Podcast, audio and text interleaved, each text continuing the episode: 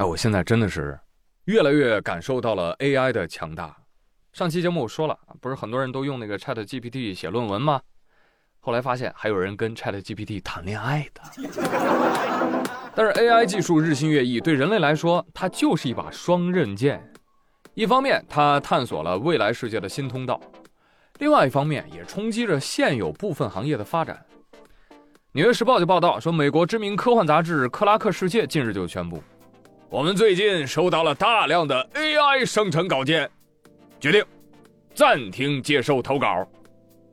该杂志说：“哎呀，泛滥的 AI 稿件，我们编辑团队都不堪重负了，看不过来啊！哎，那不正好吗？快引进 AI 编辑，用魔法打败魔法。”AI 说：“来呀，图灵测试啊！你以为我怕你们吗？”AI 编辑说。那我呢？喂，给个机会啦。怎么给你机会啊？我以前没得选，现在我能写稿件，所以我想写好稿啊。去跟人类说，看他让不让你投稿。那就是让我去死喽。对不起，我是编辑。你问人类啊，认不认你啊？加了编辑，你也是 AI 啊，大哥。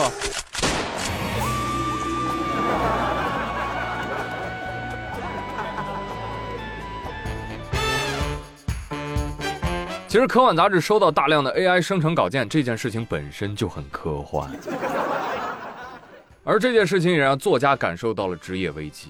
马车夫说：“ 哈哈哈哈，几百年前我也有同样的危机感。”哎，事实就是这么的讽刺。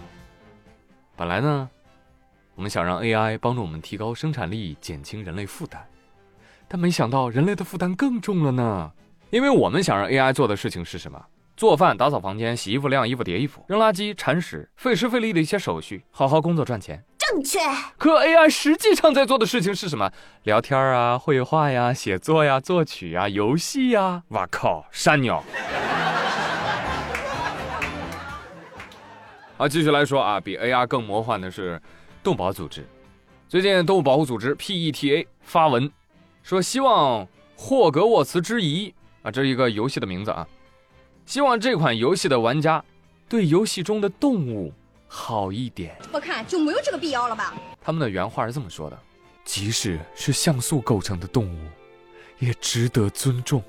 我们建议大家不要在游戏里骑乘动物。如果您要骑，可以选择扫帚飞行，避免使用动物的器官或分泌物制成药水，也不要选择动物毛皮或者羽毛制成的服装。虽然这些东西只是像素点，但也能提醒您在现实世界中保护动物。哎呦，我不行了。嗯，这个是善待电子动物，攒赛博功德是吗？完了完了完了完了！我当年在魂斗罗 CS 里面可杀了不少人啊！天哪，这我得下地狱了吧？这个啊什么杀人没事儿啊，不要动动物就行哦。哎呦，那很多成语我觉得也不能用，你比如凤凰涅槃是不是啊？不能涅槃啊，多疼啊啊！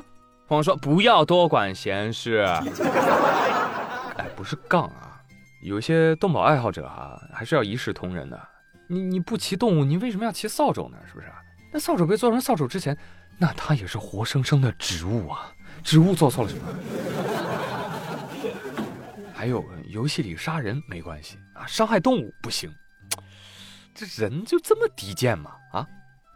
那我那我们不是国家一级保护废物吗？给我们捐点钱。开玩笑啊。我觉得还是需要保护动物的，但是你要保护现实中需要保护的动物啊，对不对？最近上海一名三甲医院的医护人员看病历，就发现有一名患者啊叫熊猫，男性，啊，这个男的要做 CT，医生一看太搞笑了，姓熊叫猫，熊猫，哈哈也太搞笑了吧？让我看看哪个患者，就是那个，哎呦，真熊猫啊！没想到真来大熊猫看病了啊！后来才知道是国宝过来拍片子的，病因是肠梗阻。熊猫看了看周围的人，那啥档次啊啊，跟我在一个科室啊！你嘚瑟什么？你就是个熊，你看病有医保吗？啊，没有的话，你得拿几根竹子来抵呀。说归说，笑归笑啊，肠梗阻对熊猫是非常危险的，所以为了找机器检查，当时也没顾那么多啊，毕竟熊命关天呢，是吧？有朋友说，哎，那我能去医院给他送果篮吗？拜托，他肠梗阻，为了他的健康，把他的吃交给专业的饲养员更好，好不好？希望熊猫七七能够快点好起来，希望这一切都只是有惊无险啊，就像下面这个事儿一样。最近广州的关女士住酒店。大晚上，咵嚓，真的就是咵嚓，天花板掉下来了。关键掉下来也不吓人，但是从上面掉下来一东西，真的把人吓得不轻啊啊！而且还嗷一声，天哪！仔细看是一只猫。猫说：“哎，你好，我是修空调的师傅啊。”天降成龙猫，把人吓掉魂啊！服务人员随即赶过来，把猫赶走了啊，也没有什么补偿。酒店回应说：“啊，还要补偿吗？哎，客人也没提出要换房什么要求，我们就没跟进啊。后面我们跟店长说说，啊，把那猫揍一顿的。哎，这家酒店做的确实欠妥啊！快告诉我地址，我去他们房间收集证据。哎，你说有没有可能是酒店的隐藏服务啊？你好，客房服务，咣叽。”我是这没遇到我的，遇到我那猫指定别想跑了，转天投诉的会是猫。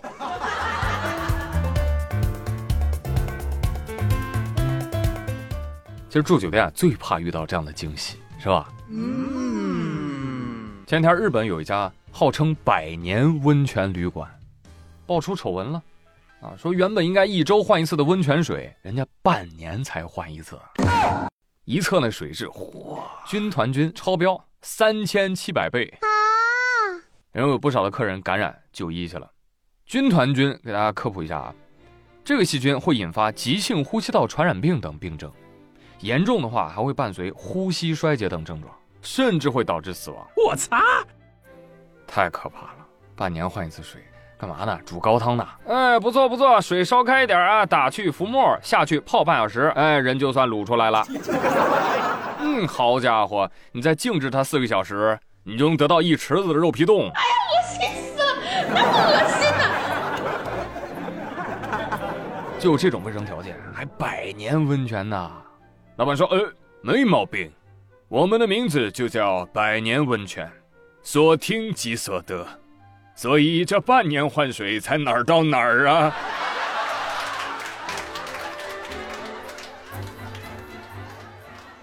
而这酒店还有更离谱的，哎，你们听过零室零厅的酒店式公寓吗？最近河南郑州，有网友就体验了某公寓推出的零室零厅一卫的房间，什么空调、洗脸台、马桶、挂衣架，设施齐全。哇！哎，半夜想上厕所，你一翻身，哦，骑马桶上了，你看。上完厕所一翻身，哎，我又躺床上了。哎呀，真是快捷哈！高情商呢，就告诉你，我们的房间里有厕所；低情商就告诉你，你儿这就是住厕所了。一晚上六十块钱，大家可以搜搜照片看一看啊。呃，一看照片你就明白了，这就是在卫生间放了张床 啊。有纯狱风那味儿了啊，监狱的狱啊。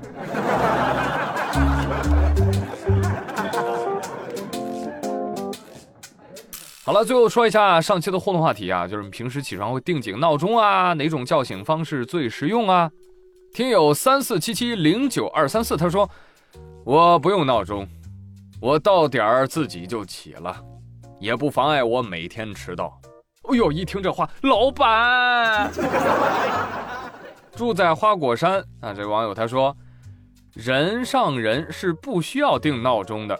得，从您这 ID 啊就能看出来，您都住花果山了，您要什么闹钟啊？谁敢叫你，你不得大闹天宫啊？你是玉帝的闹钟啊？青山妒己他说：“我是自由职业，不用闹钟，都是自觉打工，所以叫醒你的不是闹钟，是心中的理想，不是是腐朽的金钱。”梁叉叉又他说：“我定闹钟啊，一分钟一个，一闹半小时，厉害厉害厉害，没被闹钟吵死，要被家人打死的。”看世界换个角度，他说：“我就定一个闹钟，我是九零后老阿姨，较少。”天天没等到闹钟响啊，我就醒了，还得去关它。